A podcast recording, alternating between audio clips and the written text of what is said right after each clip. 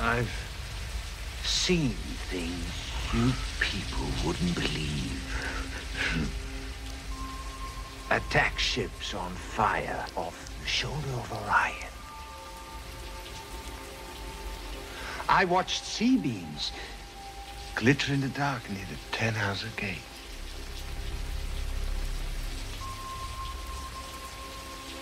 All those moments will be lost in time. time. Like- Tears in rain. Time to die. 敬畏是人类能够获得最大快感的一种情感。突然一种爆头感袭来，天天蝇营狗苟追逐这种微小的名利，你干嘛呢？科幻作品它的浪漫也好，它的震撼也好，就在于它这个巨大的、无法描述、天文数字般的格局和尺度。星际穿越，我看的时候当场看哭了，因为科学被感动哭了。我 我个人不觉得黑暗森林法则是真正会出现的。一开场，叶文洁在红岸基地收到外星信号，说不要回答，不要回答，不要回答。叶文洁心想，好嘞，全剧终。I'm taking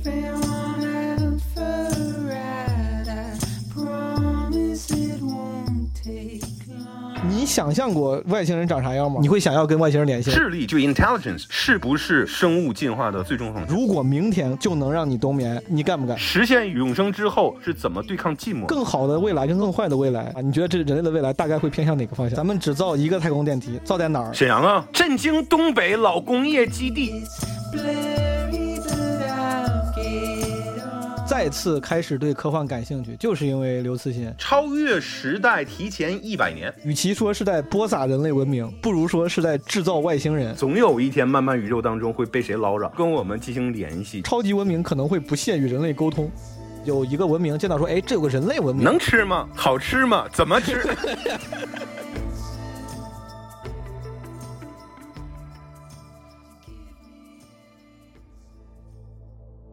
基本无害的听众朋友，你们好吗？你可能已经听过无数遍，人类很渺小。那么我们究竟有多渺小呢？如果太阳系的直径相当于从北京到上海，那么太阳就只有一颗乒乓球的大小，而地球则只是一粒直径零点三七毫米的尘埃。在银河系中，像太阳系这样的恒星系有两千亿个，而在银河系外还有无数个比银河系还要大几百倍的星系。所以，用虫子来形容人类，还是太大了。以大小而论，我们确实连尘埃也算不上。宇宙很大，生活更大。物理学家亨利·庞加莱曾说道：“思想只不过是长夜当中一星闪光而已，而这闪光就是一切。”对我而言，写作《三体》的意义……哎，怎么把这句读出来了？怎么怎么把这句 这个装装失败了，朋友们？这个不是我写的，这个是刘慈欣老师今天的演讲。我录这个是十二月十号，今天《三体》动画版在 B 站上播了。这是他的这个《三体》的原作者刘慈欣老师，大家都知道啊，他的一个演讲。我 不是我不是我写的，好不好？没有一个字是我写的。哎，我出来录吧，朋友们。这个既然录片头，给点现场声。今天也住在海边，大家能不能听到这个海风跟海浪声啊？啊，今天。三体动画上线了，呃，为啥提这个呢？因为我这一期啊，跟古大聊的话题是从一部算是科教纪录片吧。一说科教纪录片，感觉很老气，就是一部科普的纪录片，呃，发散开来的。这个纪录片叫《未来漫游指南》，是 BBC Science Unit 制作的。然后刘慈欣老师是其中的主角，是旁观者、讲述者，甚至是主持人吧，是这个主线。所以说我不得不提一下今天 《三体》动画的上线，我真的还挺，还是有点兴奋的啊，因为确确实实我是《三体》的老粉丝了。我这在正片里面也提到了，我看《三体》是零三年还是零二年的时候，从科幻世界上看的连载，在出正式单行本之前就已经开始看了。所以说，《三体》出动画版，我还挺兴奋的。我今天实在是就是没时间把它看完，应该出了两集吧。我在 B 站上点开随便看了一下，我感觉还挺好的，画面是不错的，然后配音，感觉那个配音腔比我之前看过的国漫要要自然不少。嗯，我一会儿录完这个片头，我准备回去看看。朋友们，如果你们有人对《三体》感兴趣的话，也可以去看看《三体》的动画版，对吧？聊回咱们的正片，这期啊，我请到了刘慈欣的平替古大老师。古大在那个聊天的时候跟我说，他经常被人跟范伟和刘慈欣弄混，直到昨天我古大发了我个图片，就是那种呃机器人验证问题，让你选照片嘛，然后选出什么其中一样的，或者选选出其中红绿灯啥的。那个照片里面，把他、范伟、刘慈欣老师还有石老板放到了一块儿，那个图片太搞笑了。我放到 show notes 里面，你们如果有机会看的话，可以看 show notes。哦，这海风还挺大的，我找个角落啊，省得风声影响我的播报。我想让你们听海浪声，主要是没想到风这么大。我看看这个风从哪儿来的，风从这儿来的，这样好一点，这样吧，这样可以。这期主要因为我跟古大呢，我俩都算是科幻爱好者，但实话说，这个爱好者我说的有点儿没底气。放在十年前，我是好意思这么说的。我大概在高中之前啊，我看科幻非常密集，小学就基本上把能看的什么儒勒·凡尔纳呀、什么维尔斯啊、什么就这些王靖康什么都看过。初中之后开始买《科幻世界》，买到大学这六年，《科幻世界》就没断过。当时中国什么国外的看了不少，但最近这几年，说实话，科幻看的少了，啊、但确实大家从《基本无害》这个播客的名字也能感觉出来啊，还是对科幻曾经爱好过的，曾经硬核爱好过的。古大呢，我感觉他比我涉猎还要更广一些，所以说我俩这个就当是半吊子科幻爱好者吧。从《蔚蓝漫游指南》这部纪录片聊开去，聊了很多各种各样的话题，我问了非常多无厘头的问题。诸位刚才从片头混剪里面可能也能听到，也聊了一些正经的，因为我们是围绕这个片子聊的，这个片子很正经啊。第一期从跟这个地外接触聊到第二期什么太空旅行，第三期聊的是文明的进化啊。所以说我们俩虽然呢不太正经，聊的呢比较随意，但是因为这个起始点人家是正经的、严肃的，这个充满了干货的，所以说呃我们这个算是亦庄亦谐啊，轻松和严肃并行。别的我就不多说了，反正这期呢，我觉得干货挺多。呃，如果你没看过《未来漫游指南》，我们呢也帮你简单的总结复述了一下，对吧？这个纪录片不涉及剧透，其实我们也聊了不少电影跟游戏的事儿。好了，不多说了，朋友们，让我们掌声有请我们的返场嘉宾古大白话老师。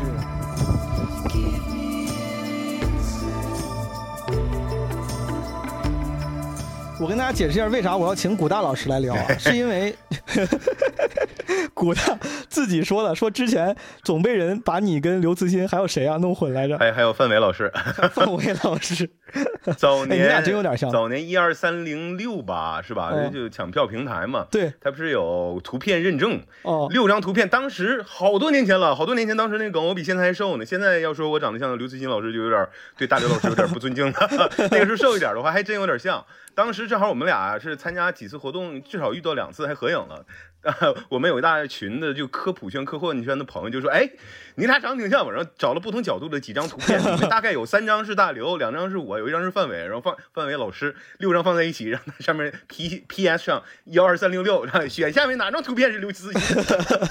密保问题，这属于是 对，是是是验证问题。哎，你还跟刘慈欣老师做过活动啊？这感觉这个梦想中的机会，你们干啥来着？也是做论坛对谈？哎，也没有没有，当时我是跟一群喜欢科科学、科普、科幻的朋友去参加，当时国内有科幻的颁奖仪式、颁奖典礼，国内的那个星云奖我参加过两次，然后正好当时。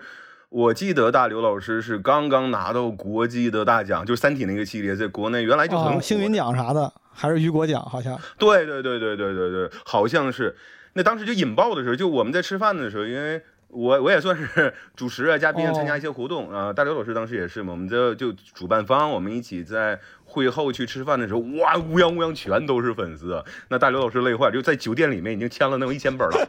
然后出来了以后，在活动现场又签了能有二百本儿。然后吃饭的时候，旁边几个粉丝过来合影，但是大刘老师就特别的和蔼。你来了以后再签，其实已经很累了，也没怎么睡觉。然后回酒店的路上就吃饱喝得了，好不容易休息一会儿，去回酒店的路上又碰到粉丝又签，在电梯里边堵就堵着也签，所以那几天就看他一直在不停的签名，特别累。哎，这挺有意思。哎，为啥会找你啊，古大？为啥这个科幻活动找你？你也是科幻的这个算是忠实票友吗？我纯票友，不算是懂，就跟他们比起来不算，但是我就挺喜欢，小时候看过一些。不过当时找我那个契机也特别有意思，是诺贝尔奖得主乔治斯穆特啊，嗯然后还跟那个当时阿里的一个 CTO 是专门搞呃云存储啊什么的云数据的那种技术，他们当时搞了一个哦论坛，定了一个央视的主持人，后来人家档期不行，我就去硬啃了人家乔治斯斯穆特老师就几十篇黑洞的论文，我就去给主持这个活动，就现场的话去提提提问什么的。就他其实一直在关注寻找地外生命这个事儿，所以我们就聊哎有没有外星人啊，然后你对外星人怎么样？所以就就算是跟科幻或者科普圈有一点关系，就顺理成章，后来就参加科幻的他活动去了。有一点关系，这个太谦虚了。听起来你真的还挺懂。这个就这个片子《未来漫游指南》，我都我还想问你呢，嗯嗯，因为我看他那个哎英文名叫什么 Rendezvous，叫怎么怎么说来着？With the future，什么感觉直译成中文应该是我和未来有个约会，对不对？对，其其实特别好。这个嗯中文名字和英文名字我来解释一下。哦未来漫游指南其实它是有一点想要致敬，呃，就《银河系漫游指南》。是的就当然它是《银河系搭车指南》，但英文我觉得更好。对英文首先第一个它叫就英文或者是就英音和美音，它叫 rendezvous rendezvous，然后 Rendezvous Rendezvous，就 rendezvous rendezvous。OK，就凹个造型的话，好多人管它读成 rendezvous，但其实不对，它是来自于法语，它哦对它好像法语，它就是法语，它就是法语，哦直接。所以你看里面好多字母没发音嘛，就 Z 没发音嘛，对，S 也没发音嘛，就法语嘛，就都不发音。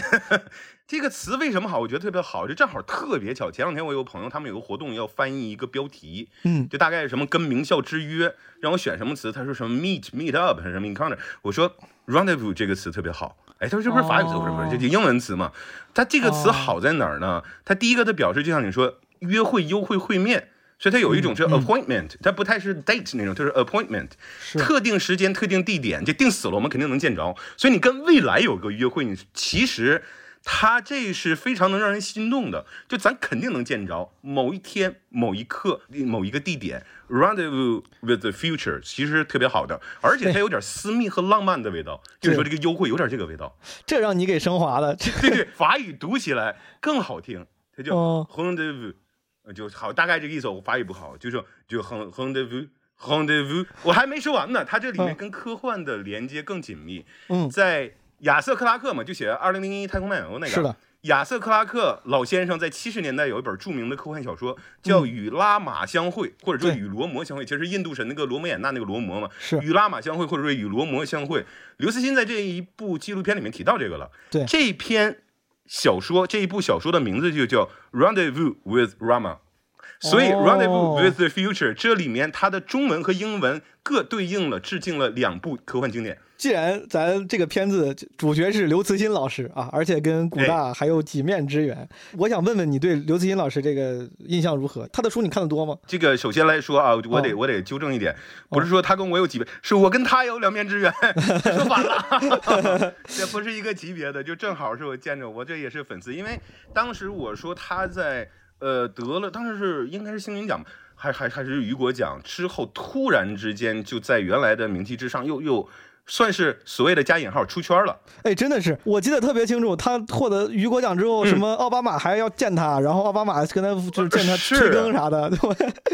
对，那个就要提到另外一个人了，就当时正好也见到了，就最近不是万神殿那个动画特别啊刘宇牛吗昆刘宇坤老师，我岔开问你，你刚正好提到了哎那个万神殿，我在跟你哎打这个语音电话要咱聊这期播客之前，我刚刚把万万神殿看完，你看完了，是咋样？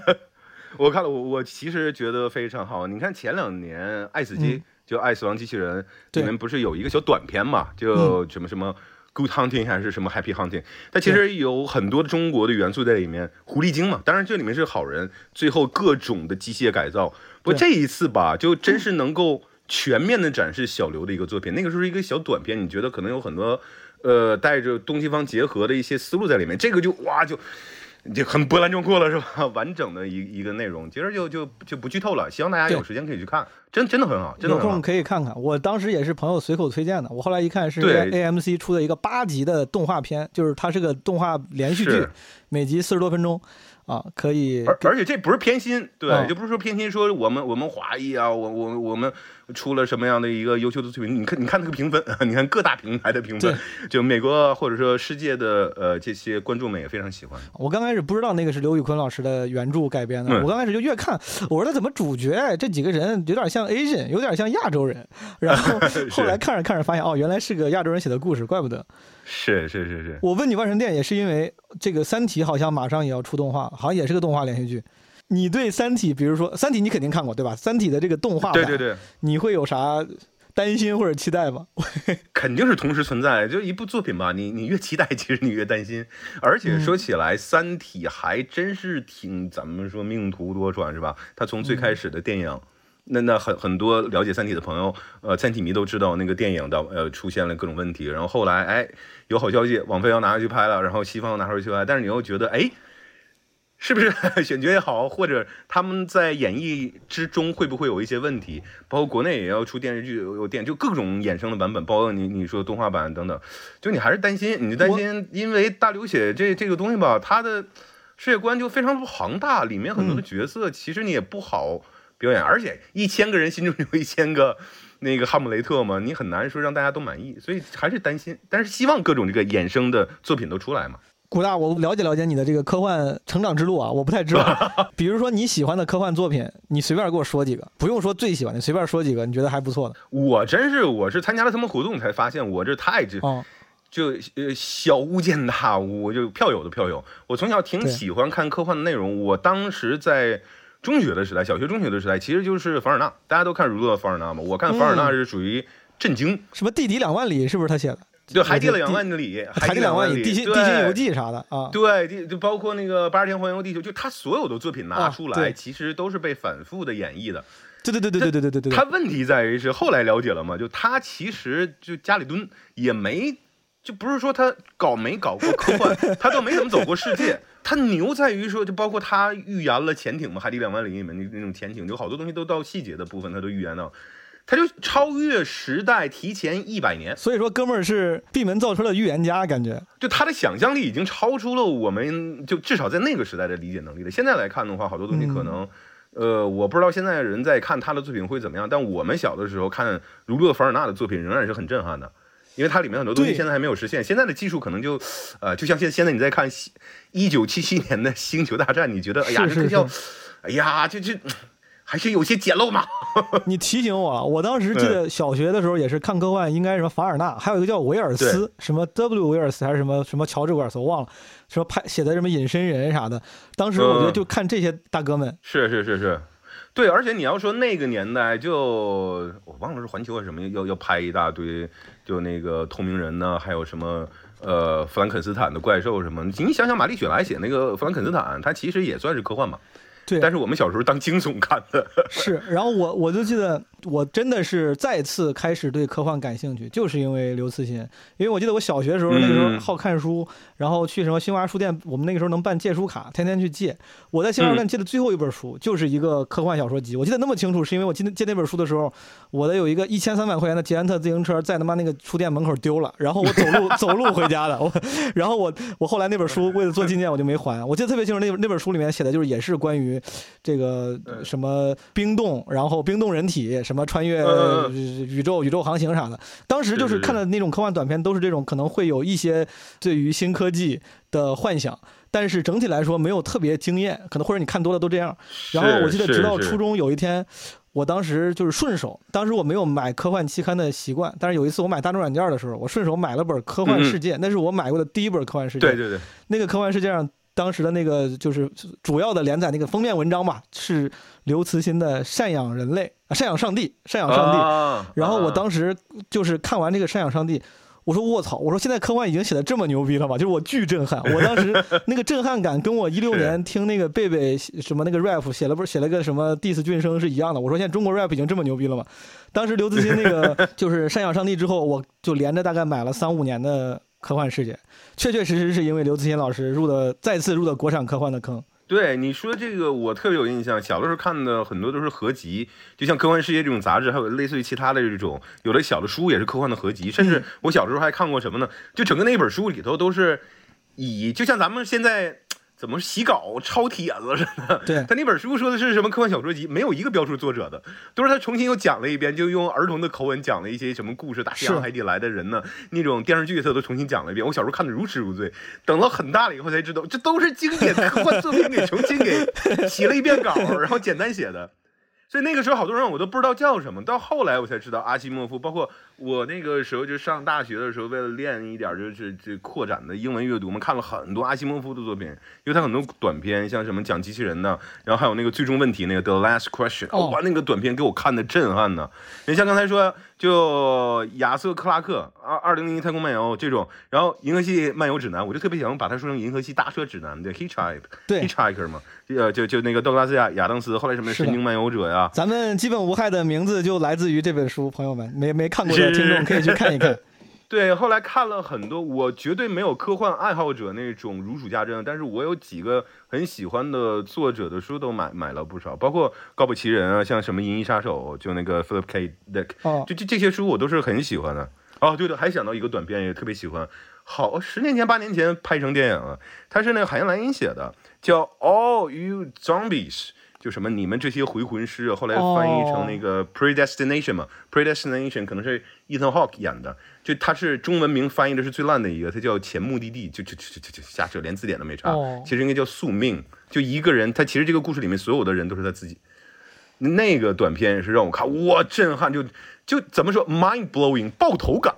叫叫啥？你的脑袋嘣就炸了。你再给我说一下，我就搜一下，就是海因莱因这个。All you zombies，、哦英文那个电影叫 Predestination，它 OK，其实是 predestined，宿命的，命中注定的，变成名词 predestination。明白。在翻译的时候被很多人把 pre 拆出来，后面是 destination，叫前目的地。哎呀，这个土啊，就真是字眼都不差。那 那个电影还不错啊，就但是还没有达到就原来原著的带给人那个震撼感。我问一个绝对点的问题，因为我有答案，哎所以说我问问你，就是你最喜欢的嗯科幻电影有吗？哎呦，就是我先从情怀上来讲，哎，你先你我先说你的跟你分享，因为我一般很少哎问最什么什么的问题，因为我觉得很难想嗯。但是只有最喜欢的科幻电影那个，我感觉我一直有答案，就是那个嗯叫啥《Interstellar》。啊，星际穿越，星际际穿越穿越，星际穿越，我看的时候当场看哭了，我操！我当时看，而且看的看的不是感情线看哭的，我当时是看那个他尝试去那个展示四维空间的时候，因为我从看《三体嗯》到看就是别的什么科幻小说，很多科幻小说会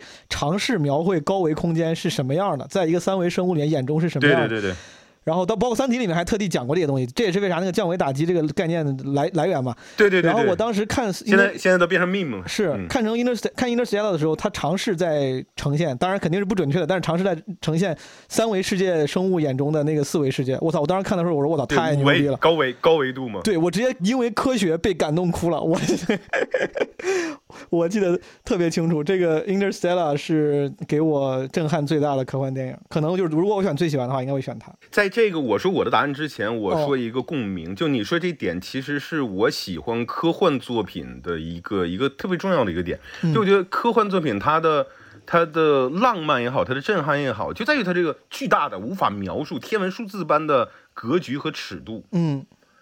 就比如说这一部系列片最开始，呃，我看第一集里就说嘛，以前就说过这个嘛，如果把人类呃把地球整个的历史算成二十四小时，啊，对对对，那么人类是在最后、最后、最后剩剩一秒或者几秒出现的嘛？但这次的话，刘思欣老师把这个掰开了说，对说那如果说二十四小时相当于地球的历史的话，那一秒钟相当于五万五千年，直接就像我说 mind blowing。对，就我小的时候就听说过这种算法，但是没有这么想过，一秒钟相当于五万五千年。嗯所以我我我当时我就想到一个什么事儿呢？小的时候看黄奕那个小说《玄幻奇侠》，里面也带一点科幻嘛。嗯他其中讲一个是破碎虚空嘛，说世界第一武林高手、武功高手，就打遍天下无敌手了，来到一个叫战神殿的地方，立刻就震撼到跪了，跪下了以后痛哭流涕、自惭形秽，感觉自己特别渺小。为什么呢？就这个大殿呢，就记不清具体的数字了，大概宽几百米、长几百米、高几百米，就跟古代那种。就建万神殿，那那那种让信徒们震撼的感觉是一样。然然后从上到下，嗯至少得有一百米高的地方，是吧？写写上十个大字：天地不仁，以万物为刍狗。每个字。得十米，可能二十米见方，就你什么武林高手，在这种尺度之下毫无意义，就突然一种爆头感袭来，就 mind blowing，就你天天蝇营狗苟追逐这种微小的名利，你干嘛呢你？我们要追逐的是星辰大海呀、你说到这儿，我突然想起来，我之前嗯看过一本跟电就是讲电子游戏的书，就是讲怎么设计游戏的书。他当时讲那个设计游戏的理论的时候，他提到有研究表明，嗯什么研究我忘了，就说那个 awe 就是那个 a w e 那个词，就是敬畏。嗯，他说是人类能够获得最大概意思大概类似于最大快感的这种一种情感，是就是他们做游戏的时候要尝试去构建，让人让玩家会感觉到那个就是哦，就是有这种敬畏、惊叹这种感情是最能能留住他们，然后给他们带来愉悦感对对对。我刚才我觉得你说那个就是科幻带来的情感有有有一部分就是这种敬畏感，对吧？对对对，你说 Interstellar 的时候，当时我看到的也是，我其实就当里里面讲到这种普普世的爱，我是非常感动的。嗯但是他又提到了，比如说在黑洞周围，包括时间的变化，包括非常直观的就显示岁月的流逝，包括这种宇宙的尺度，哇，就特别震撼，就。就这种表现，其实，在二零零一《太空漫游》里面就有，但是那个时候技术还不够嘛。对，在《三体》里也有啊，在《三体》里也有有有有大刘老师呈现出来了。是，尤其在最后的最后，哇，就那种你能，你就想象这种这种未知或者无法名状的这个尺度到底有多大？就这个岁月的流逝，几万年、几十万年你到底有多少？你就没有办法去去衡量，或者你没有办法把它具体是。就在脑海当中形象化，你就感觉我今天被人踩了一脚啊，然后上车这是谁，谁又谁又怎么挤我一下，这根本都不算事儿，你就感觉心情舒畅了很多。对对我之前有一次在抖音上刷到了一个类似于这种嗯。科普短视频，它就是把就是就是很就那个创意很简单，就是就像 Google Earth 一样，一直缩小，一直缩小，嗯，然后就从人开始，然后离得越来越远，拉的巨小。我跟你说，那个视频看完之后，就可能拉到最后也是个什么宇宙的尺度，我不知道那叫什么普朗克普朗克尺度。真的看完之后，立马就觉得，嗯，好像也没啥，就是觉得这个这些烦心事儿也没啥。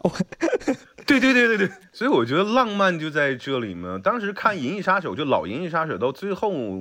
就那个那个仿生人，哦，呃，临临死之前就特别壮那个大哥说那一段话，哎呀，我真是就 tear in the rain 那那那一段话真是特别的令人感动。我就每次有人就问我，呃，有些尤其是有些不太喜欢科幻或者不太了解科幻的人，就是问那个那个那个那个科幻它好在哪儿？嗯或者说那个科幻它它它它美在哪里？我我就我就引这段儿，嗯，就特别有特别好。就不知道你看过那个《银翼杀手》就老老老年老版的那个？我看过《银翼杀手》的电影，应该也还看过嗯英文版的书，但都是大学时候的事儿，我就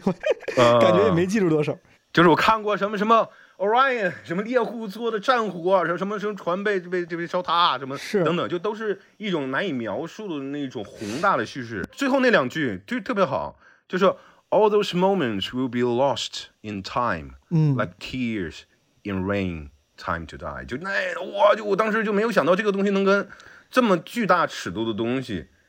跟他的他的描述，就说所有的这么宏大的东西都会像雨中的泪水一样嗯消失不见。嗯，所以他说最后我我我我我我也该死了。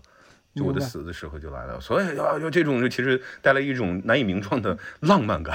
对，科幻的确，就你浪漫这个词儿，我觉得用用的还挺对。它不是那种就是细腻的浪漫，感觉确实是更宏大的浪漫。这个一旦你科幻小说看进去的话，其实从很多科幻小说里面、作品里面都能得到这种情感。Anyway，是是是，我的结论跟古大老师一样，就是听众里面这些朋友们，当然咱们对于文艺作品的审美很多样啊，但是如果大家有机会的话，如果之前接触科幻比较少，其实可以去多看一些那些有名的科幻作品，我觉得对于拓展眼界，甚甚至改良心态都会有一些帮助。对。哎，我忘了说我的选择了。我的选择的其实《星球大战》系列，哦，现在看的话其实有点看不进去，但是小的时候看就觉得还是有情怀吧。明白，嗯，你你你说卢卡斯老先生当时你说他的剧情特别好吗？也没有。呃，你说他的人物塑造很好吗？其实也没有那么细腻。但是他很早的时候，就在那个时候，你想七十年代，七十年代别人拍的电影都什么样啊？对，他用很多的时间去从声音也好，从最早的就是一点点电脑的那种制图都不算是电脑动画了，然后包括他那个 stop motion 那那种就就就这种定格动画等等，嗯所有东西包括造景。结合在一起造出来这么一个东西，而且它的魅力延续了。我参加过伦敦的美国的几次的 Star Wars Celebration，就星战庆典，都是粉丝的活动。你会看到至少是四代同堂，就四十多年了以后，四代同堂一起喜欢这个作品，所以它的魅力是在的。从今天的角度看，可能没有那么那么震撼了啊。确实是经典传统嘛。所以说，Star Wars 跟嗯 Star Trek，、你是 for Star Wars 对吧，顾大？那肯定是，那是肯定的。我我我都喜欢 嗯，但你要让我选呢，我肯定是喜欢明白呃那个星战吧。明白。我其实还有挺多跟科幻，或者是就是刚才咱聊到那些咱因为科幻而产生的，不管是对未来啊、对星际航行这种我有关的问题。但是我先我先压一压，咱们用。这个《未来漫游指南》当引子吧，咱一边聊这个片子，一哎边我把那些问题插进来，好吧？因为本来我我其实想，我觉得这个片子还挺有意思的，就是想跟你聊一聊其中提到的很多细节。嗯，啊、你看啊，我跟朋友们先分享一下，这个《未来漫游指南》是一个三级的，算是科普纪录片吧，可以这么说，由 BBC 嗯 Studio 做的，然后 B 站应该是这两天刚刚这个播完，一共就三集，也不长。然后其中主持人啊，这个主角是刘慈欣老师，每一集讲的是不一样的主题。第一集讲的是跟外星人接触，第二集是星际航行。对吧？第三集讲的是嗯这个叫什么、什么文明的进化。先聊聊第一集，什么跟外星人接触。古大，你有任何时候，哪怕是小的时候，有过那种觉得外星人存在这种想法吗？还是说你现在还这么觉得？我从小到大一直这么觉得呀，而且我们小的时候是属于看那种飞碟、飞碟探索什么 UFO 那个杂，志九几九几年的时候，那个叫什么 UFO，对，特别多，还有专门跟 UFO 相关的什么杂志啥的，就是是是，我记得我买买可多了。现在回想起来，里面有好多东西吧，就比较扯淡的，而且都没有什么根据的。不，那个时候看的就很开心啊。你都有好多阴谋论的东西，但但是它它它它吸引人呢，他故事写得好啊。对，我觉得可能是你记不记得，就是咱们就是上世纪末尾嗯有过关于什么特异功能气功那个有一段有有一段那个风潮。我记得那个时候九几年上学去我妈单位，那个我妈单位有个老工程师，他订的杂志，要不然就是跟气功有关的，要不然就是跟 UFO 有关的。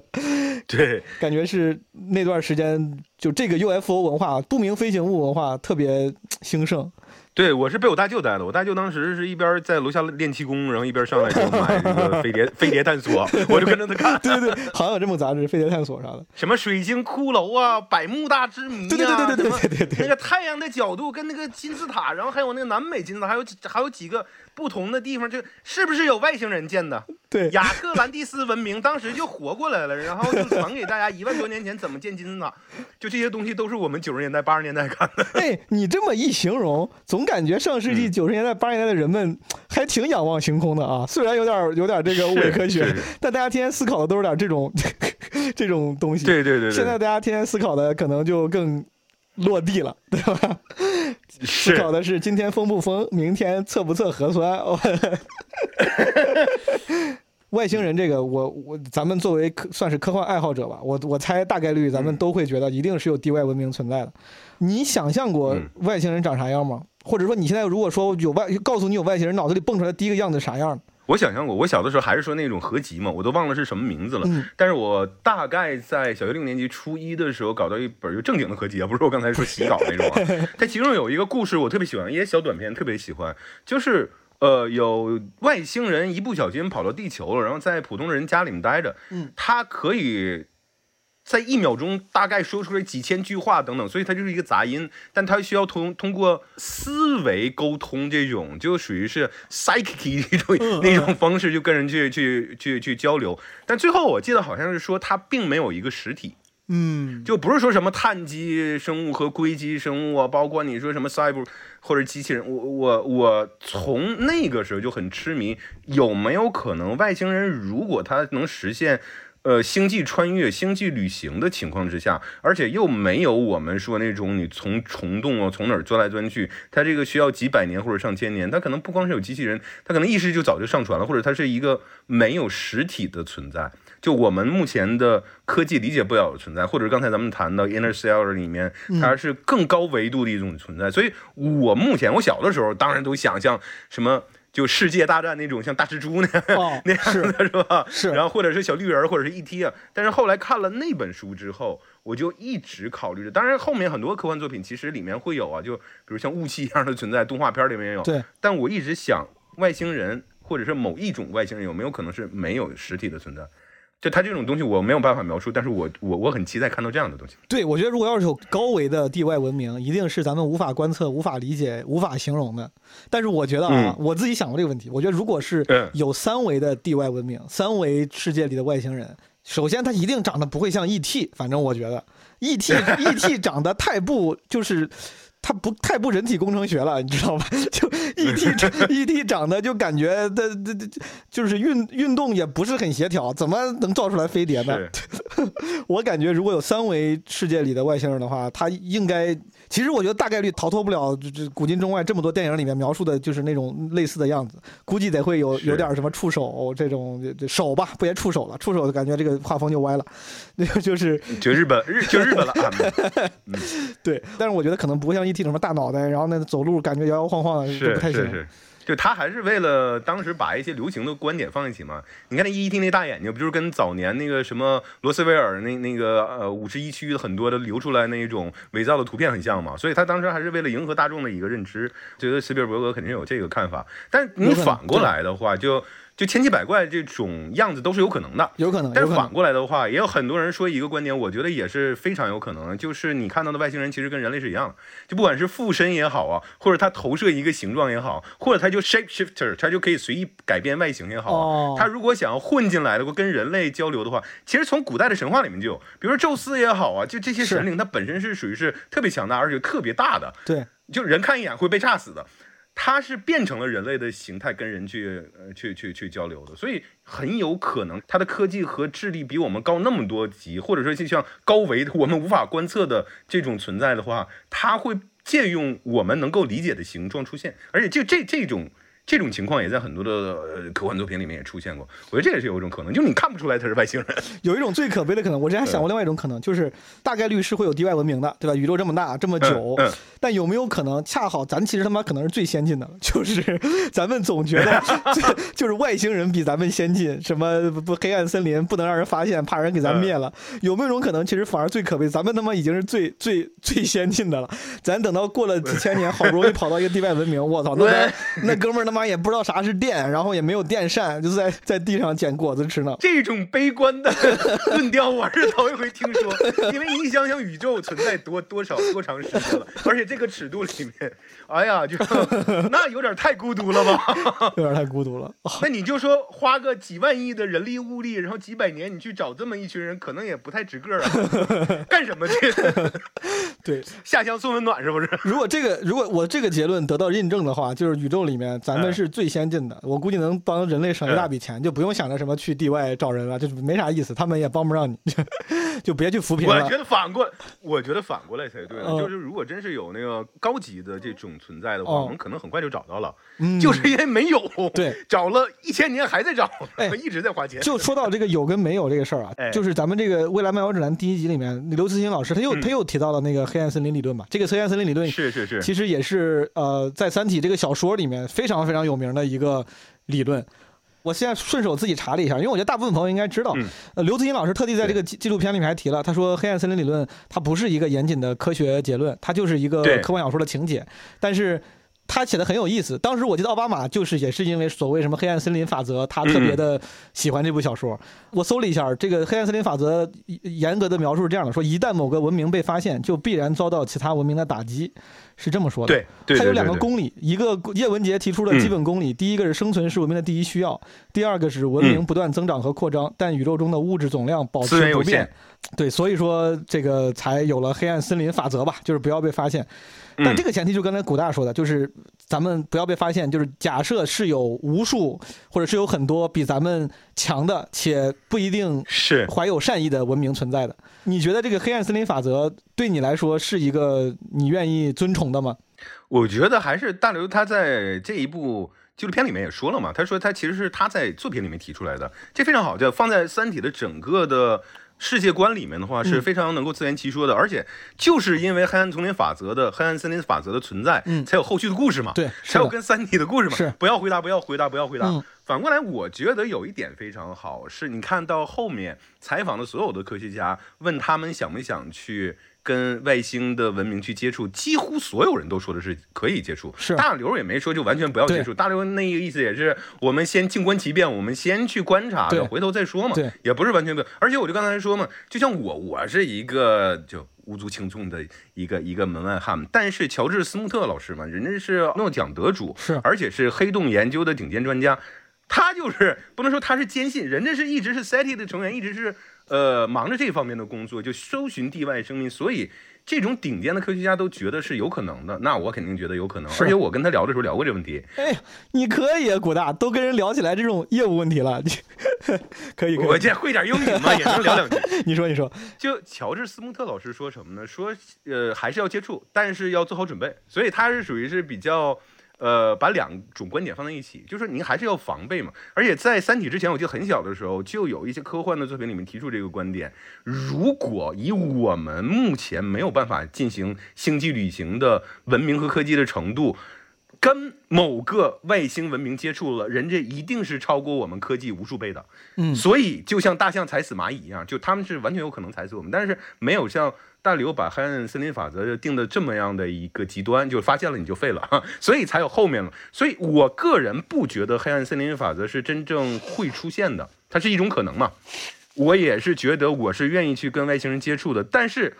这么说吧，如果我们不跟外星人接触，也就是遵从了黑暗森林法则，是吧？嗯那《三体》就不存在了嘛？《三体》开篇电视剧也好，电影开篇一开场，叶文洁在红岸基地收到外星信号，说不要回答，不要回答，不要回答。叶文洁心想：好嘞，全剧终。叶文洁度过了快乐的一生，然后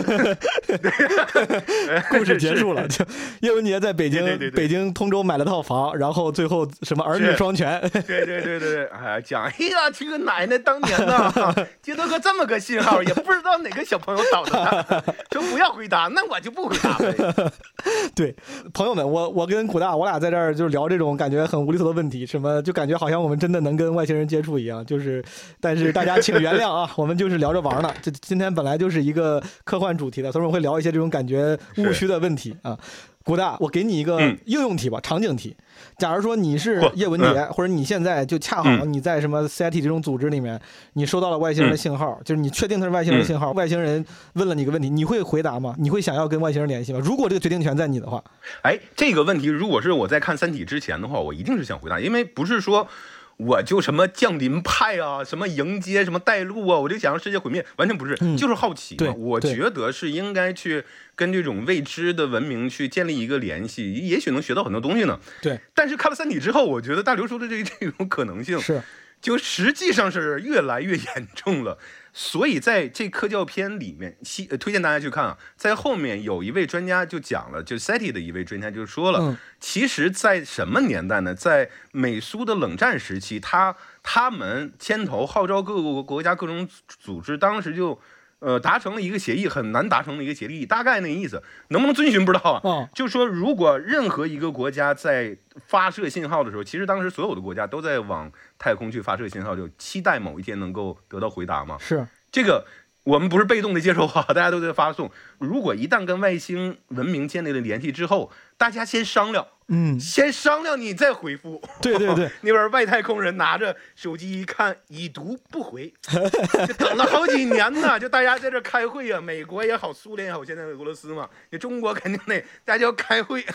对，呃，二十次大会，五百次小会，最后定下来了这个文字措辞，然后改了六百多稿，然后最后才回。所以这五是我觉得可行的一个办法。对，我记得那个片子里面有个老太太，应该是美国，她口音像美国人，是她还说，她说当时七几年、七六年，什么签了一个对联合国关于探测到地外智慧生命之后活动的原则宣言。然后我记得她那个感叹，我记得印象特别深。她说很难想象当时我们是如何达成这样一个全球共识的，还挺感慨的。冷战呢？对，就感觉说那个时候他的意思就是那个时候全这个全世界的这个这么多国家，在各种各样复杂的关系里面，竟然达成了一个这个感觉对对很友好的，或者是很高尚的。他用了一个是高高尚这个词儿，然后很高尚的态度。是的，是的，是的。放到现在其实可能都难很多啊、嗯 现在非常难。嗯就其实那个时候吧，大家虽然还挺尊重科学嘛，就虽然大家就是彼此厮杀，但是一想，地球要是都没了，咱这还是咱们追逐那点蝇头小利干啥玩意儿？嗯 所以首先你得保持地球还在嘛。所以所以你反过来，为什么大家要先商量？不就还是说大刘提出这种这种疑虑吗？或者这种担忧吗？如果是超出我们几百倍的。呃 科技水平的一个文明过来以后，那就灭霸打一个响指没了，你聊啥呀？这都没有一战之力，所以这个还是很很很合理的一种办法，就是发现了，咱们先开会。这个黑暗森林法则以及配套的，它它我记得都有一套东西，什么猜疑链呀，什么乱七八糟的。是是是，当时对对对对对，被人甚至称为什么宇宙社会学，然后确实 确实非常的，用你的话说 mind blowing，我觉得就是很很有启发性对。我在刚看完的时候，我当时最开始想法是，我觉得不至于吧，因为我在想啊，嗯嗯，他假设是任何一个，或者如果有一个先进的地外文明发现了一个更弱的文明，他们就想毁灭。我觉得就像咱们如果突然在森林里面做考察，生物学家发现了一个没有见过的什么小青蛙、小蜘蛛，嗯嗯，估计大概率可能是先看看，对吧？你也不会说看上去见都没见过先弄死。当时我本来是偏乐观的，就是说如果有一个文明嗯见到说，哎，这有个人类文明，或者说这有一个什么奇怪的，能吃吗？对，人家说看看，好吃吗？怎么吃？甚至甚至我就想，会不会像人类一样，说建个什么保护区啊，把这帮人保护起来，我观察观察。但我后来想了想，我可能还是乐观了，就是咱们以为咱们是是人家没见过的，说不定人家已经见过五千万个像地球文明一样的文明了，那可能真的就像就像咱见蚂蚁一样，见见到了一个新的蚂蚁，这今正好今天心情不好，说不定就捏爆了。对这个东西的话，你还是有有一个这样，另外一种说法是什么呢？如果过来了以后，假设说，就像我们对待蚂蚁，你不管是养着也好，或者是做实验也好，还是研究怎么吃也好，还有一种可能就是奴役啊。人家也不需要你什么，人家可能需要你星球的资源嘛。你包括说三体也是，他需要一个三体人，他不是需要一个有资源的一个宜居的一个地方吗？是，或者说其他的作品里面不也是吗？就外星的一些文明过来了，或者是人的逃难，或者你像那个霸天虎是吧？然后和、和那个汽车人什么干啥的，不是没地方住了吗？就过来了，老家炸了。贝吉塔不也是吗？贝吉塔不老家炸了吗？卡卡罗特，我是你的王子。你所以这你这引经据典引的都挺都都挺 pop culture 的，你 是，所以贝吉塔他最后他想干什么？他想把这个呃星球的人要么就奴役了，要么就弄死了。这星球重新改造以后卖给弗利萨，所以很有可能是，很有可能是我们被奴役，那也不是一个很好的结果。所以，所以有道理。我我我也是看了《三体》以后想了很多关于这种呃危险，接触之后的危险是在哪里？对，有道理。我二零年的时候，之前博客里有位朋友知道，二零年初的时候，我当时去那个南美玩了。当时跑到那个马丘比丘的时候，我之前只知道的地方，我不太了解啊了解的背后的那个呃历史。我到马丘比丘之后，我看了当时那个介绍，我才知道马丘比丘那些那个所谓的古城遗迹嘛，它为啥能遗的？因为人人他妈全死了。为啥死了呢？是因为当时好像就是引入了新的文明，什么西班牙的航海家对西班牙人去了，对对对然后带来了疫病，带来了那些瘟疫啥的，就是迅速一个国家的人就就就就迅速全死完了。什么天花呀，什么东西，而且特别可怜的是，当时不管说什么玛雅呀、什么阿兹特克文明啊，他们的祭司直接被那些殖民者就直接杀掉了，很多的经书啊，然后还有一些是。文化的东西啊，都都被那个什么了，包括他们有很多的好的东西都被拿回去以后，金子就融化了嘛，就很可怜。就感觉哪怕面对一个新文明，哪怕他们一开始刚开始没有故意的恶意想要摧毁你，但万一人家身上有个什么你不习惯的疾病啊、细菌啊、病毒啊，对吧？说不定这个是对对对销毁。也是很快的。而且你看《阿凡达》呀，嗯，最后强推了嘛，是吧？你说这本来一开始你以为是能和平共处，我们对于那阿凡达纳维人来说的，是不是我们就嗯比他科技高一点是儿？高一点儿。那就最后不就那祖坟都刨了？哎呀，你这么一说，人类对于这个跟地外人民、地外文明接触这个事儿，确实还做过挺多思考的，感觉讨讨论过挺多可能性的。哎，是是是是，那我当时想到一个问题，哎，你看没看过刘慈欣那个《山》有个有个短篇小说吧，中短篇的小说，没大概讲，哎是招招文道还是谁？好像是招文道。嗯就大概说也是什么外星人来了，然后我就跟所有的什么这个科学家说说你有一个机会问我问题，嗯我可以回答你这个啊关于真理、宇宙，就是我我有我拥有所有答案。就如果你是物理学家，你有解决不了的问题，你放心，我一定明白明白明白。但是你就挂了，你是挂了还是什么什么就去外星了？我忘了，反正就是当时那个那个那个小说里面，就是说很多科研人员，他们因出于对真理的追求，对吧？甚至是可以放弃很多，甚至放弃生命的。然后我就想到一个问题，就是比如说古大，嗯现在哎有有一个选择，一个是给你比如两千万吧，一个是我可以让，比如上帝，就是给你准确的描述一个地外文明它是啥样的，满足你的好奇心，而且不是编的，就我告诉你有一个地外文明它是什么样的，它是长啥样，是有什么样的科技水平的社会社会形态啥的，你会选哪个？你我肯定选两千万的，你肯定选这两千万日元我也要啊。其实，其实你像刚才这个这种可能性，就是第一个，上帝跟我聊天这个事儿，嗯是不一般不不能是在我就活着的时候啊？就我就你想，你还想挺细，我 我刚才就是问到那个那个问题，本来是我瞎问的，就是说如果给你嗯钱，就是实际的回报和满足你一个嗯好奇心，你会选哪个？但是我刚刚那个好奇心是说给你形容一个外星文明，我就特想问另外一个问题，有没有任何一个你的好奇心是如此之重要，以至于你会舍弃一些物质回报的？就比如说我有机会跟更高一级的文明去接触，就给他提一个问题，是不是？对，然后就让我问问啥呗，我就问他世界杯总，我就问他世界杯总决赛应该买哪个队儿。啥赚钱问啥是吧？没有，其实我真有，我真有，我其实我有两个问题，就比如说哦真遇到这种地外文文明或者比我们高很多的文明，我其实有两个问题想问。第一个问题就是说，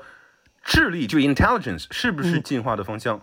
是不是生物进化的方向，或者是最终方向？因为这个是之前我在很小的时候也是看过类似的这种短篇作品里面在讲，其实嗯就生物不是人类啊，就宇宙里面的生物的进化最终的方向并不是智力，就 intelligence，我们是一个小小的涟漪，在整个的漫漫的宇宙长河中是一个小小的涟漪，最后你真正能够征服整个星球的都是非智力的生物形态。但当时我不是说我赞同这个，当时就特别震撼。如果智力不是生物进化的最终形态或者是终极方向的话，那不管是人类也好，还是智能文明也好，最后都会被消灭啊。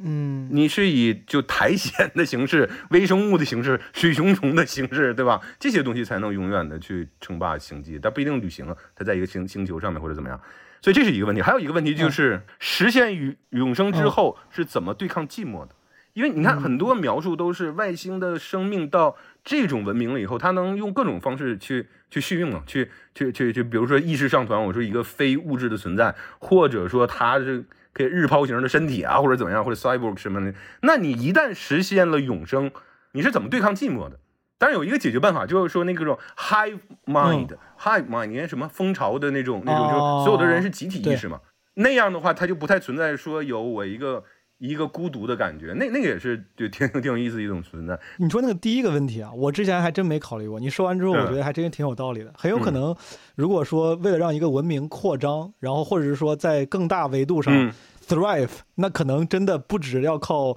对，智力，可能是生命力，对吧？比如说你的那个你需要的能源变对少了，你只用吃一顿饭，然后你能对，你能活十万年，打个比方，这可能他妈 就能支持你走更远的路之类的。就是对于能量的转化率对对对也好，生命力也好，你说的还真挺有道理的。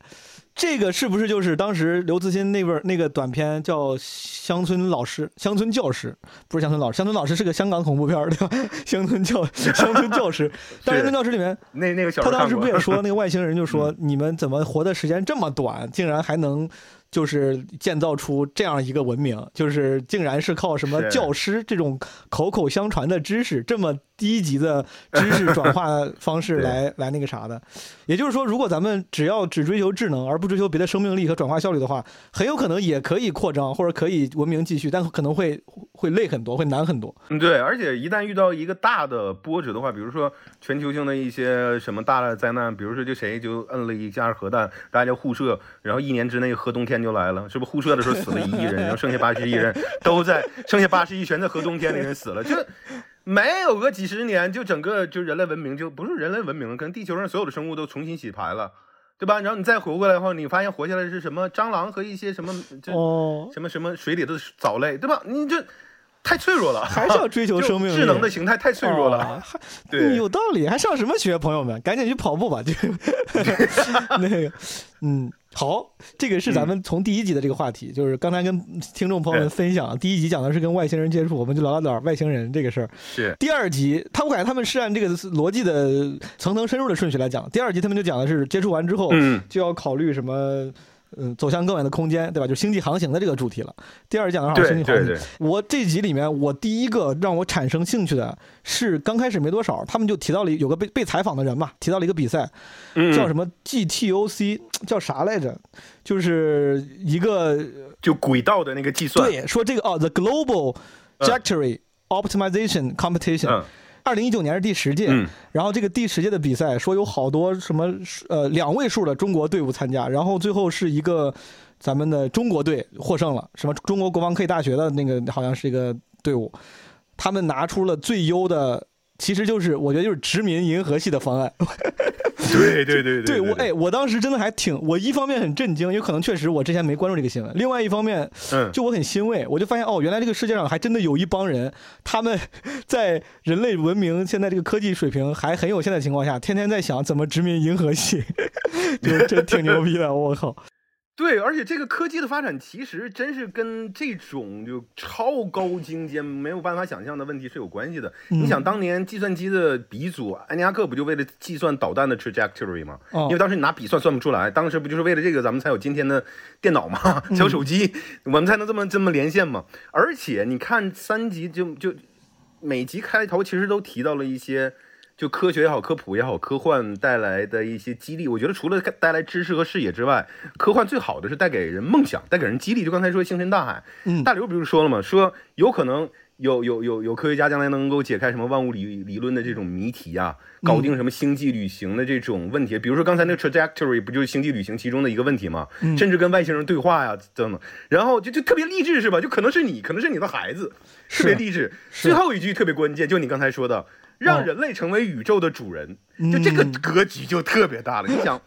超级英雄，对，美国队长也无非就是最早年他在最开始的第一二部漫画就那那个系列里面，他不是打打败纳粹嘛？四十年代的时候打败纳粹，打败侵略者嘛。嗯，但你想，你未来有可能打败整个宇宙，你是灭霸呀！是，你这这多么多么好的一个梦想！我觉得就刚才说我们的些年轻人就特别精英的头脑去算这个事情，这这带给人希望嘛？就真是星辰大海的希望。嗯，我看能不能把那个就是跟这个哎比赛相关的最后那个结论有个几页的 PDF，我跟古大分享，到时候我看能不能放到是是，呃咱们这期播客节目的 show notes 里面，或者发发到听友群里面，大家可以看一看。嗯嗯，就是国防科技大学的一个教授吧，和西安卫星测控中心的一个咱们就是是国内的啊、航天专家，他们最后搞了一个那个计划。就是在银河系，他们他人家当然不说殖民了，人家说的是在银河系就是扩张嘛，就是旅行，然后对对对对。说那个最后那个对最后那个方案说那个得分远远高于其他的队伍，而且我后来因为搜这个事儿的时候，我就发现他们一九年办了第十届，然后他们二零二一年办了第嗯。十一届，这个第十一届他们的比赛的那个，他们每一届会有一个 problem，就是会有这个队伍你要嗯。根据我的 problem 给出 solution。第十一届的那个 problem 就是做戴森球，咱们那个纪录片里面也提到正好正好出现了，对对对对，而且做戴森球这个这一届第十一届的夺冠的人又是中国队，又是清华大学跟上海哎卫星工程研究所的咱们的科研人员，还真挺牛逼的。就是我觉得朋友们可以去网上搜一搜这个比赛和这个在当代。咱们的同胞仍然会有人去追寻这些宇宙的奥秘啊，仰望星空，我觉得还挺挺励志的。是，而且从另外一个角度来讲的话，中美确实，就在大刘的他他不是讲他《三体》里面后来不就是未来的世界中文和英文夹杂着说嘛？哦，就是因为中美都是最强的科技实力也好，经济实力也好，后面大家会合联合起来一起去做一些事情嘛，就银河舰队什么。嗯但是在其他的作品里面也有，就比如说英文的一些科幻作品里面也有，就说未来未来这个语言应该是什么样的，英文里面加中文，中文里面加英文。所以你就看刚才这个比赛，我们的年轻人，我们的科研人员就就特别牛。我我觉得这是特别棒的一件事情，就有可能未来就还是呃片头大刘说那个，有可能这位科学家就是你呢，就是你的孩子呢，嗯，真的很好，当时梦想。我看那个就是，呃，他们那个比赛的方案，就是原版的 solution，、它是简直就是就是个论文了。那个东西我说实话看不太懂。我看了一个中文版的，他们的算是总结，然后最后他们、嗯。他们放了一个二维码，说扫码可以看我们这个这个方案的视觉化呈现。那个视觉化呈现，后来我看在这个纪录片里面也被用到了，就是如果大家看纪录片的话，有他们有一些空镜头吧，就是有一些那些镜头是嗯，就是那个轨迹越来越长，然后分散出开枝散叶，分散出很多树杈，那个就是当时咱们在 GTOC 第十届夺冠的那个那个方案。我后来理解了一下，嗯他们就是呃找了一个最优的，往四面八方播撒出，比如说呃宇宙飞船吧，然后让这个嗯宇宙飞船在什么时机，呃以什么样的方式，然后脱离主舰队，然后往哪什么方向去，它可能才能最节省能量，或者说什么效率最高之类的。嗯。然后我就发现，它是一个宏观上的优化，它在宏观上这个嗯。方案很可能是最省能量的，或者是最高效的，但其实从微观上，他们应该其实是牺牲了很多人类舰队。你可我觉得可以这么理解，就是是，我就突然想到，如果现在有这么一个类似这样的机会，古达，比如说探索银河系，对吧？但是你有可能探索银河系，你正好去到了对的方向，然后到了一个可宜居的星球，也有可能你作为人类嗯先驱，消失在了茫茫宇宙当中，给大家探索出了一个错误方向。就这种事儿嗯，在有任何情况下，你是有可能会考虑的吗？就这样的一个旅途，我小时候还真考虑，而且你看《Interstellar》，就刚才你说的那个那个《星际穿越》里面不也有吗？哦，有几位先驱其实就跑到了回不来的地方嘛。嗯这个其实一直都会有这这这这种情况出现的，包括呃很多在早期这种太空探索或者宇宙探索的时候，不也有就因为意外牺牲了很多的前辈嘛？嗯，我觉得有一个最现实的问题啊，我到什么时候我就不想这个事儿了呢？是差不多上了高中以后，有孩子哦，就发现我这个上完高中啊，我以为是有孩子之后就是。哎呀，这 落不了户口吧？那时候，哎呀，你说这个是很现实的问题。那这是新的，呃，可能说是负担也好，或者是割舍不下的这这种甜蜜也好。但那个时候发现什么呢？这个宇航员他不是一般人呐，人家是文武全才啊。首先，这个体能。就比如说，人家得是飞行员，可能还要更牛的这种这种体能，首先这个我就做不到。再一个，这些人都得是拿着各种什么工程师的学位啊，各种各样的知识都得会。我觉得我这个理科没有那么好。感觉咱们不配，咱们哪哪怕想，估计人家也不选咱，对吧？没啥用。对，就像人家说一个什么这个那攀岩的视频，说人家俩手指头嘎嘎攀上去，下边写“请勿模仿”。我说你太高看我了，我拿啥模仿？对，危险行为请勿模仿。对对对对，我我我是我是想去，但是你说他需要翻译吗？我估计也够呛。对我可能我有我可能还是是没成家没孩子，我感觉我现在还是多少有点这种渴望。我感觉如果要是有我觉得挺好，这种理想特别好。嗯有机会的话，说不定可以试一试。那还得先锻炼身体嘛。你就想他那个球那个几个 G 的加速度在里咔咔摇，你就能不晕过去，这就不太容易做到。也是，我我看这集里面，他们提到了很多种就是探索宇宙的方案，对吧？刚开始什么这个飞船就不说了，后来他们提到太空电梯，就是说人类在一段时间里面特别密集的开始考虑用太空电梯来代替火箭嘛，对吧？嗯嗯，他们还讲了，他刚开始我听这个概念的时候，我觉得很不靠谱，什么开太空电梯。但后来听那个就是这个纪录片里面那个科学家解释，他说其实某种程度它是靠离心力来维持稳定和那个啥的，所以说它是很很科学的。我当时看到这个概念之后，想到了一个无厘头的问题，就是古大，如果要是说现在嗯你能决定这个咱们只造一个太空电梯，造在哪儿？你你有想法吗？嗯你想让造在哪儿？沈阳啊，沈阳啊，为啥？都在沈阳啊？震惊东北老工业基地。啊沈阳我们本来就能工业，你就说运运输啊也好啊，你说开采也好都行。说了多少年了是吧？振兴东北老工业基地，如果你要是把太空电梯建在那儿，是不是所有的资源要往上走？因为大家不是说建太空站，你直接从太空电梯走就省很多的费用吗？嗯，对那你说这个东西，西一直往这儿走，那我们不就变成香港之之后的第二个是国际港了吗？那东北不就振兴了吗？多好！重重焕老工业基地的光彩。对，而且我们也有工业，就本来就本来，就就就也适合做这个事儿。然后这一集里面，我看他他还提到了一个什么那个生物圈二号，就那个什么，对对对对我当时好像之前听过，但我不太了解，就当时看了之后，我才稍微更了解了一点，好像是在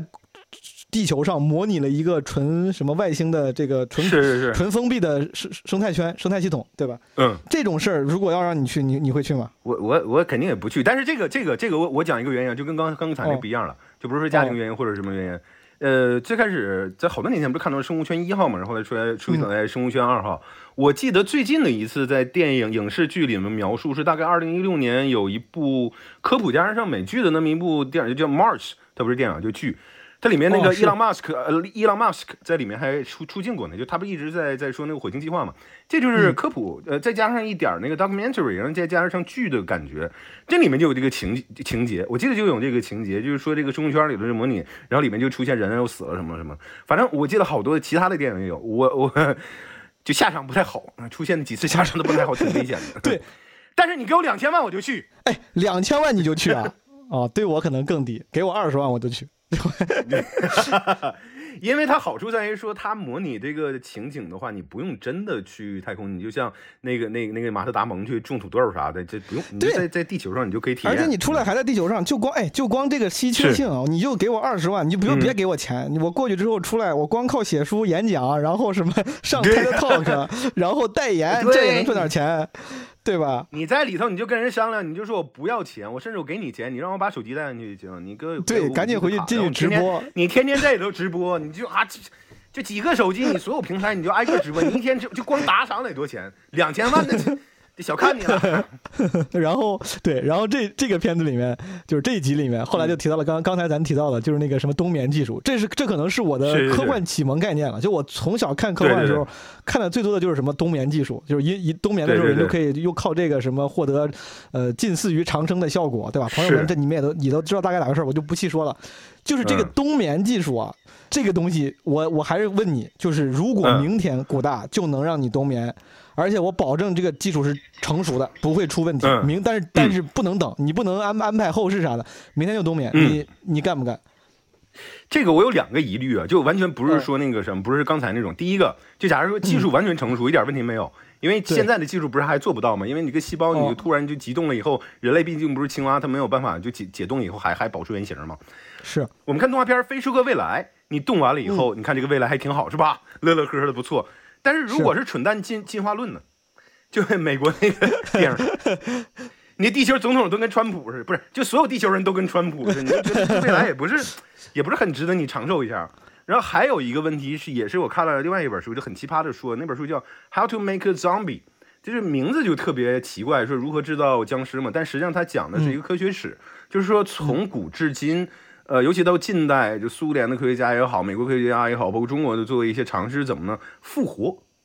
这不是真做僵尸，就复活。比如说狗怎么通过体外循环复活，苏联人就当时做过，然后还有一些，然后其中研究了一个，就是属于类似于冬眠。就刚才提到，你说有一些动物是可以冻了以后再能解冻的。但人类这个细胞目前是做不到，它里面其实研究了一个有一个冬眠的一种，就反正是有点啮齿类动物，一个小老鼠什么，里面得出一个结论，当时我就觉得特别震惊，就有点让我一提到冬眠这事儿，包括呃前几年大表姐和那个谁 Chris Pratt 演那个 The Passengers 里面就讲这个冬眠嘛，我当时采访他们时还问我这个问题，就是说这种动物在长期冬眠的时候，它其实没有完全睡着，它的意识是清醒的。哦，当时有一种讨论，对，有一种讨论说能不能用它的这种基因或者什么技术让人去穿越，比如说八十年或者是八年的什么火星之旅啊，或者甚至远一点儿几十年、几百年。那这个时候你是属于意识被困在一个空壳里面，不算是空壳，但是你不能行动的一个空间，困了几百年。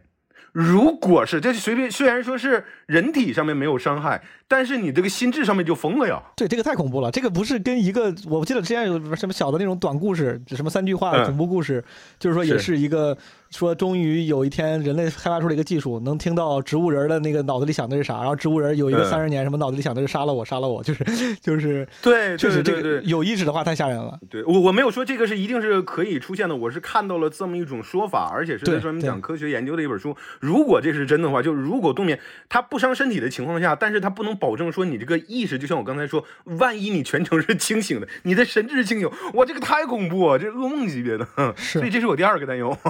你刚刚说那个，我之前有一期节目跟其他几个人，就当然我忘了，嗯有些老听众可能知道。当然有一次跟佳宇、博博我们聊，中间聊到一个问题，就是如果你现在可以时间穿越的话，有可以时空旅行，你会旅行到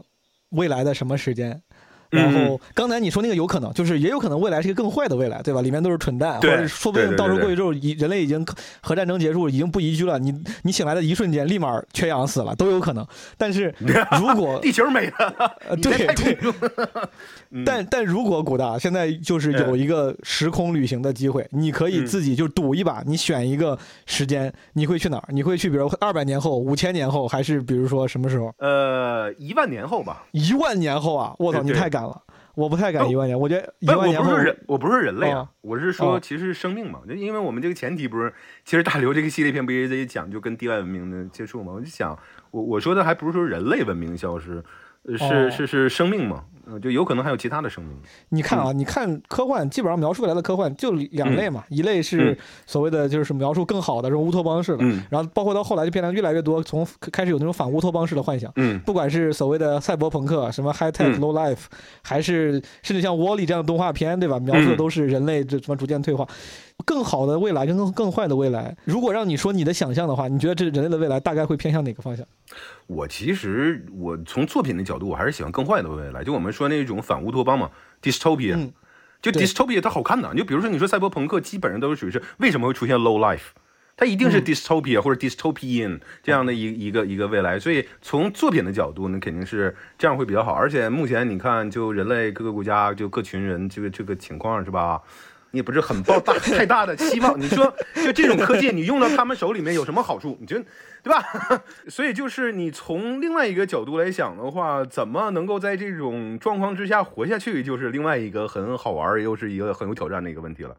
这一集里面，我最后做的最后一个 notes 就是呃，刘慈欣不是提到了吗？他说那个探索宇宙还有一个方案，就是嗯世代飞船，世代型的飞船，就是一代一代人都活在飞船上。然后他说，嗯他说这种方式就是与其说是在播撒人类文明，不如说是在制造外星人。对，就是有很多科幻小说里面也提过这种可能，就是一一堆人上了像诺亚方舟一样，然后你就一不断繁衍，可能不不知道到哪一代就到了一个新的可宜居的星球上。对对对对这种可能性如果出现，你会考虑吗？如果能带上家人一起去，对，这个我绝对愿意尝试，这我绝对愿意尝试，因为这也是我从小看科幻的时候一个非常好奇的一个事情。就你在这种世代飞船上，或者说中间就不用说移民某一个宜居的星球，有可能是大概率很长时间都遇不到嘛。但就这种一代一代的进化嘛，你就会能看到人类的进化、人类文明的进化、人类形体的进化和人类语言的进化。就这里面有两个小点，第一个就是有一部我还挺喜欢的，比较硬科幻的一个美剧叫《The Expanse》，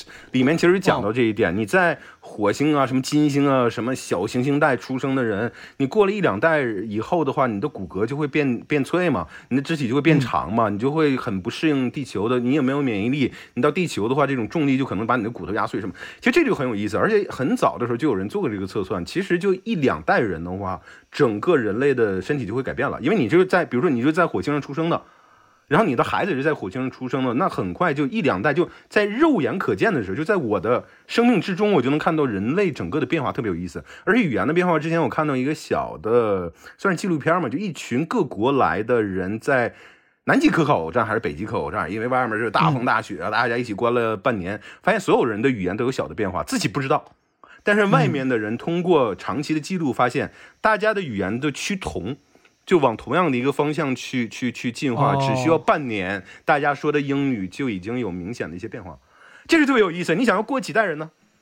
你要在这样一个封闭的空间里面活了几代人以后，你会发现可能说的英语跟现在说的，就比如说地球上的英语就，就假设是英语啊，我就说大家沟通是英语就不一样了。所以我能看到人类的进化，就体型的进化，人类文明的进化，比如大家的一些习俗啊、一些规矩肯定会变化嘛，几代人是语言的进化，这是特别有意思的一件事情。我对于他这个就是世代飞船这个方案，我当时嗯想到第一个就是问题，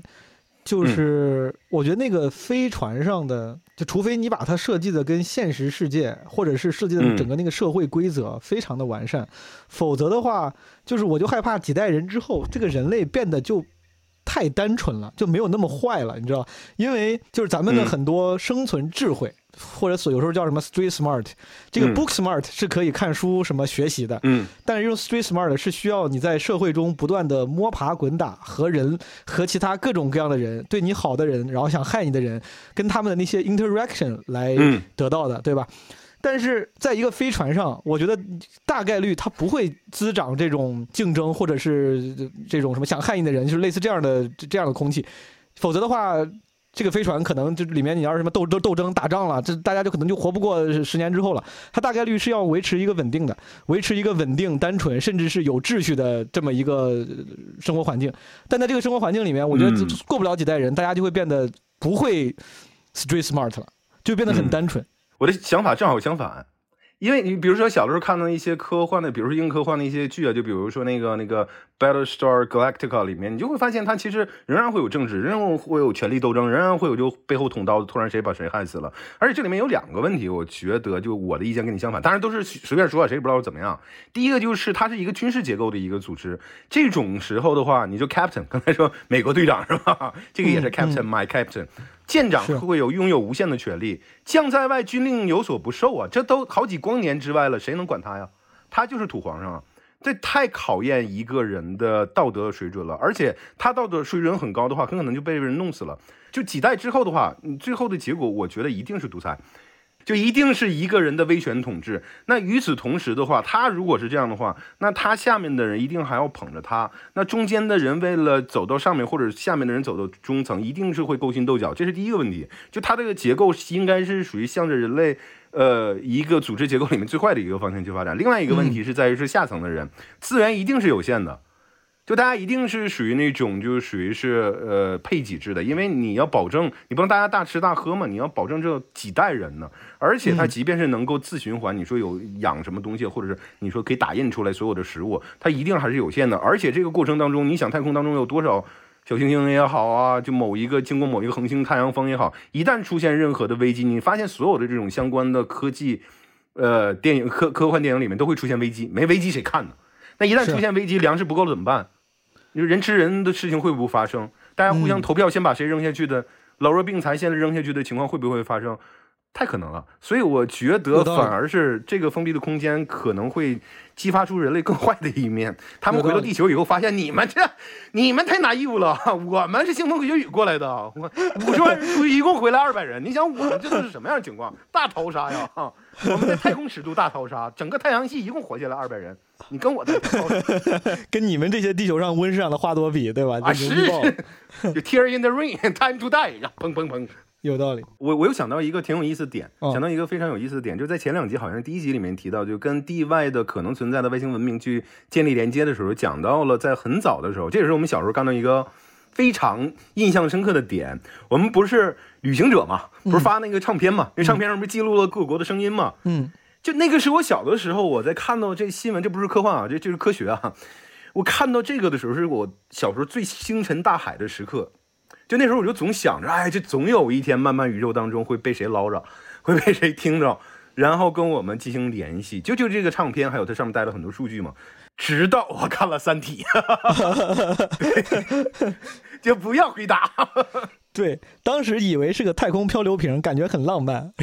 现在发现不是个太空漂流瓶，是个这种就是引狼入室的引子。对它里面，要不说这几部片子其实特别有意思，就相当于是大刘的《三体》还有《流浪地球》等等这个作品的一个扩展阅读。其实还有一个什么呢？如果你喜欢《三体》的话，叶文洁那个红岸基地，嗯在第一集里面出现了，它的原型绿岸基地，它叫哦 Green Bank Observatory。绿岸天文台就出现了，它这些红岸基地的一个原型，然后采访里面的专家嘛，我觉得特别有意思。就大刘把自己的很多的点扩展开来以后，因为有了预算，直接找那边专家来咱们聊，这特别有意思，是展开了一个阅读。我觉得你这个说法其实比较准确的形容了这部纪录片，给听众朋友们分享。我觉得之前那个古大跟我，嗯他是他跟我说的这部片子特别像一个刘慈欣就是写那几部小说的什什么一个扩展阅读，我不像是资料片那种感觉，我觉得挺像的。对，而且打开我们的眼界，就包括他说我这些灵感或者我这些思路是从哪个问题来的，或者从哪个事件或者哪一项研究来的，就他不是说光写出来而已，他直接把人这基地的这负责人找出来，咱们聊一聊。我觉得这个太棒了，特别有意思。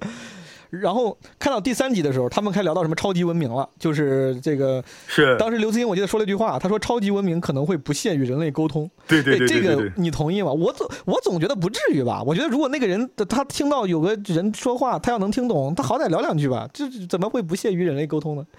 这个就往前倒，就刚刚才我我说那个一九七七年，就我们这一系列片的题目不叫《Rendezvous with the Future》吗？哦，当时不就我说是致敬一九七七年克拉克那个作品《Rendezvous with Rama》吗？嗯，就与罗摩或者与拉玛相会，那里面讲的就是在不远的地方，反正就是太阳系外边吧，发现这么一个巨大的一个圆锥形的，也不是圆柱形的这么一个飞船，里面有太空文明啊什么的，就大家就上去了。上去了以后，发现里面有这个有那个，一群人在里面一溜十三招是吧？然后最后这个又穿过太阳系而去了。呃，刘慈欣老师在这片子里面也说了嘛，自始至终，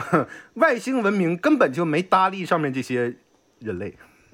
哦，所以从此得出的就是，如果大刘不也说了吗？那就是很悲观的，对人类的这种 对自己文明的自信心都是极大的打击啊！就超级文明，所以他才提出这个嘛。你说你跟蚂蚁，你蹲那儿聊什么天儿啊？小朋友可以是吧？跟小朋友聊完他摁，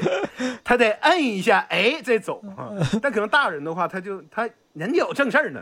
有道理。谁就看跟你蚂蚁唠嗑啊？他你就说蚂蚁也可能会发出声，或者不说蚂蚁，你就蝉。嗯，对吧？你知了在那吱吱吱，你说人过来，你看，哎呀，你今天怎么样，是吧？人家说人吱吱吱就喊搞对象嘛？搞对象嘛？搞对象吗？就其实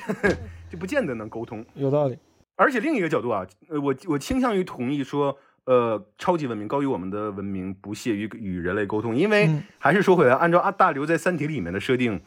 如果他们跟我们沟通，我们早就死了。也对哦，而且就就是我确实觉得，我之前是想的挺乐观的。我觉得如果有一个人嗯就是，就比如有一天我突然能听到、嗯听懂蚂蚁说话，听懂狗说话了，我我以为我会愿意跟他们沟通，但是这个前提是我把地外的这些超级文明想象的跟人类一样，拥有好奇心跟探索对欲。对对对，但其实不一定，对吧？他们可能就像你说的，是更高级的什么苔藓，生命力巨强，然后扩张银河系，但他们其实可能本不具备人类的情感和什么求知欲。他觉得你在我眼中可能就是食物或者是资源，那我没有什么好奇心。对对对对啊，或者他完全可以理解这个事情，但是他不愿意去做。人可能忙着呢，就我就路过，早就知道你们存在了。对对对，咱不是说几万年前肯定就办拜访，就看了一眼，这过好几万年了，你就还这样呀？这拉倒吧，你不配。跟那个《银河系漫游指南》一样，就是那个银河系那些人早就知道地球存在，然后也也不理你，就是有一天要修路的时候要修路嘛对，要把你拆迁了，过来跟你说一声，说我要修路了，你们赶紧走。就那就太蚂蚁的感觉了，就蚂蚁窝。最后你说这里边有一个什么什么什么河狸住的什么那个大坝，直接给拆了推了，那谁还能在意啊？是吧？是我这集里面，我看第三集里面，他们因为讲到这个文明的进化，就讲到了对于能源的利用嘛。然后我当时看片子里面提到，是那个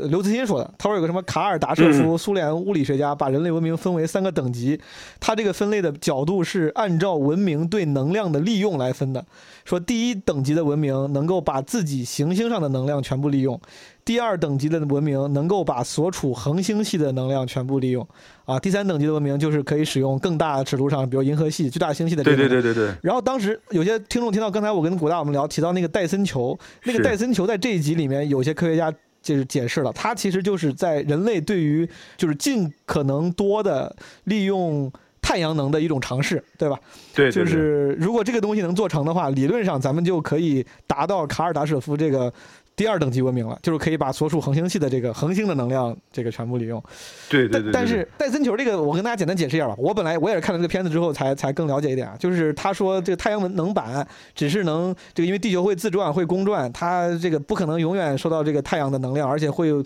离得很远，会有各种的衰减。他说这个戴森球好像就是在太阳旁边，是不是建一圈儿？理论上太阳能板，我能不能形象的这么理解？咱们人类想做一个戴森球的话，就是能够用更高效的方式去获取太阳能。但是刘慈欣说，他说这个有可能戴森球不是最优解啊。他说嗯等到人类如果真的有一天有能力、有技术，竟然能在太阳能旁边建他妈这一个这么大的，比如太阳能板的时候，可能咱们已经不需要这样获取能量了。对，而且我还是我看这儿的时候，我其实想了两个事情。第一个就是属于哦，其实是挺浪漫的角度，因为好多的科幻作品里也讲过，就比如说你你利用完行星，利用完恒星，整整个就星系不是大的星系，就比如说我们这种太阳系这个小的一个 system 就就完了，就干枯了。其实你想，还是说到弗利萨贝吉塔他们当年不也是这么干的吗？就直接是毁掉了一个一个就小的这种一个系统以后就走了。另外一个角度，其实利用太阳或者利用恒星去当燃料这种科幻的事情，我在以前也好多作品里面看过。然后浪漫的东西出来了，Doctor Who》神秘博士里面，嗯，在那个 David Tennant 演的那那一那一代博士里面，到最后说告别的时候，他说了一句就非常动人的情话，但里面没有说 I love you 这种啊，他说的是什么呢？I burned a sun just to say goodbye to you。所以我就说哦科幻尺度的这种浪漫，哇，这不是我送你一颗星星，是我燃烧了一颗太阳。我所用的这个能量，是我穿越时空也好，当时怎么样也好，回到此时此地这个空间、这个时间来跟你说一个 goodbye，到最后就没有。燃料尽了，也没说出来 I love you，但是那个是，如果是科幻迷的话，你肯定会觉得那是非常经典、非常浪漫的一个，就难以名状的尺度的。我燃烧了一个太阳来跟你告别，这确实太浪漫。对对对对，然后又说回来，我觉得单层球也好，利用太阳能也好，就是非常好的。嗯，但我其实我我我从大刘的角度来说，我我其实同同意，就是能源的利用在科技发展到一定程度的时候，就不是我们现在这种理解的能源的利用了。嗯或者说有没有就减少能源的一种方法，比如说就长距离的这种。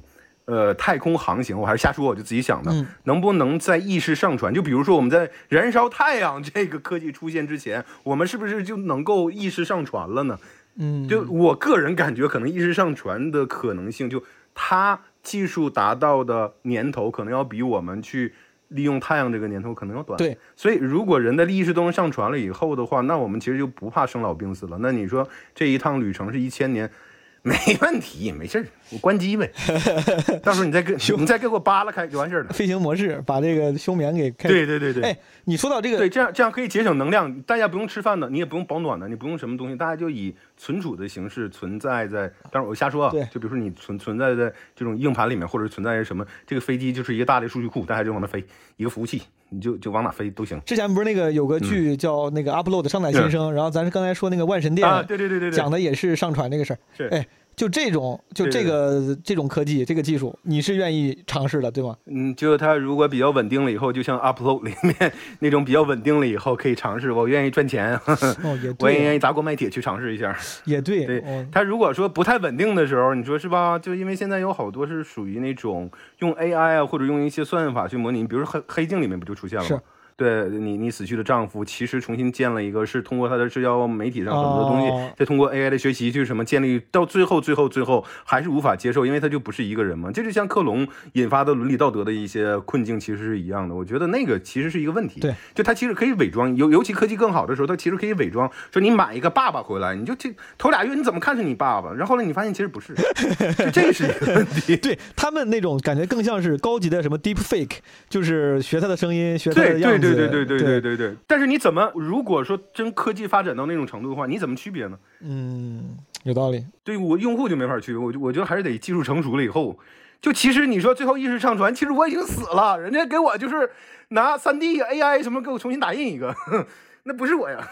哎，我这钱白花了吗？我想到了一个问题，就是哎，我总有这种很奇怪的，就是无完全没有任何操作价值的问题。就如果说你也能把你上传，但是呢，你要上传到一个已有的场景里面，比如说某个网络游戏、某个什么小说的那个场景里面，对吧？他就嗯他现现在这个服务商没有空给你单造一个世界了，都是已有的世界，要不然是什么非什么神雕侠侣，要不然是魔兽世界啥的嗯。哎，你会选择去哪个世界？就已有的文艺作品里面的世界？战神你要去战神啊！我操！战神诸神黄昏就刚上来这个，我我前两天我还那个什么，哎，我知道出了，我我还没我还没玩呢。啊，那我就不具体谢剧透了啊。你说你可以说，哎，你去战神，你要当啥？你要当主角呀？你只能当你想当主角，是是不是不是？不，你这一个服务器里头，就是当然它是单机游戏。假设要是一个网络游戏的，服务器里人不得好好几万人呢？谁说我就非得进去打仗了？嗯我光光啊，他这一次战神的诸神黄昏是把九界全开了，北欧神话里面九界就 nine rounds，、哦这就全开了。哦所以你可以在不同地图非常大，你可以在这里面就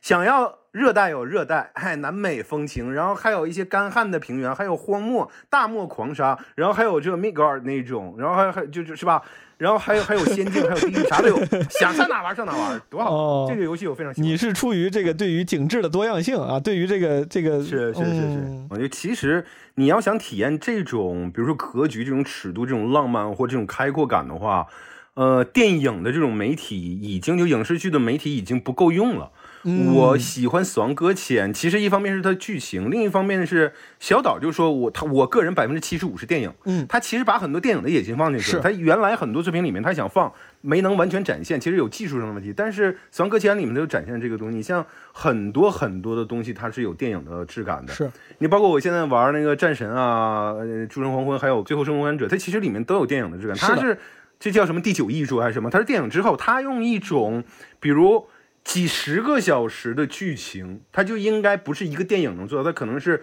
要十部八部电影才能做到，或者甚至更多的电影才能做到的一个剧情，浓缩在一个你可以完全沉浸代入的空间里面。你可以随便翻所有的东西，就这种感觉嗯特别适合科幻。没错，对我期待能出现那种大作。有好几个叙事类的游戏，比如说什么、嗯呃底特律变人，还有什么双生。呃，都是电影级的呈现。说是游戏，其实就是互动电影。我觉得某种程度它是互动电影，尤其是对对对对对，尤其是《底特律变人》那个，就是做的那个画面太太拟真了。呃，但是我反而觉得，就是如果把这个游戏做的太电影、太互动式的叙事，它有时候那个游戏感减弱，其实会影响你的情感投入。我觉得最好的其实就是是是是就是像你说的《美国末日》的《Last of Us》这样，其实是很好。它其实还还像个游戏，但是它叙事叙的非常非常好。这也是为啥那个第二部出来之后，大家很多人就是情感上接受不了嘛。其实就是因为故事 哎，，所以对重置了嘛？对第一部重置了嘛？对。也高清了一点儿。对，今天感觉咱们这个节目里跟大家安利了好多东西啊，就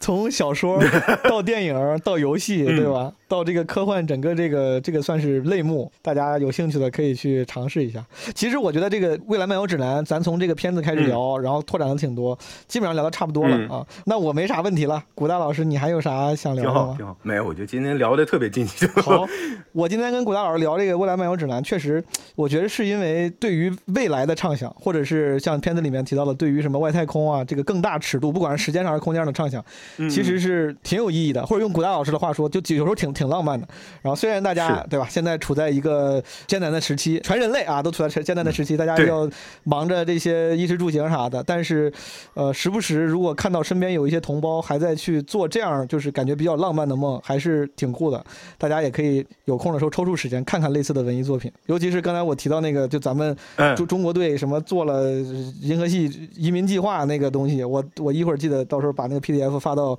咱们的 show notes 里面，朋友们有兴趣可以看一看。行，最后我想送大家一句拉丁的格言，哦它叫 At astra。at astra，或者你要用阿拉丁话说的话，就是 at astra。它在它在它在前几年，它在前几年被拍成了一个电影嘛。它其实哦字面意思就是 into the stars，、哦，就冲向星辰，或者说走向星辰。但这个在拉丁语里面有一个完整的版本，叫 ad astra per aspera，就历尽艰苦后那个 aspera 就表示是 difficulties 或者逆境 adversaries，然后历尽艰苦终达星辰。就这句话在美国的很多和英国的很多的学校啊，或者一些组织上被他们当成一个格言，就 ad astra 和 astra。哎，这么一弄，弄得我有点落了下乘了，我也得上个价值。朋友们，我送大家一来来来，个。上个价值，来来，我送大家一个布拉布拉星球的这个格言，叫“咕噜咕噜不干”，意思是多个朋友多条路，好吧，朋友们。这 好嘞，好嘞。好好好，那咱们今天先这样，感谢古大再次做客，基本无害。然后希望大家喜欢这期节目，然后我们推荐的这些呃，不管是文艺作品还是游戏，我也会放在 show notes 里面。大家如果感兴趣的话，也可以 show notes 里面去查阅一下。今天我们就这样，谢谢古大，朋友们，拜拜。拜拜。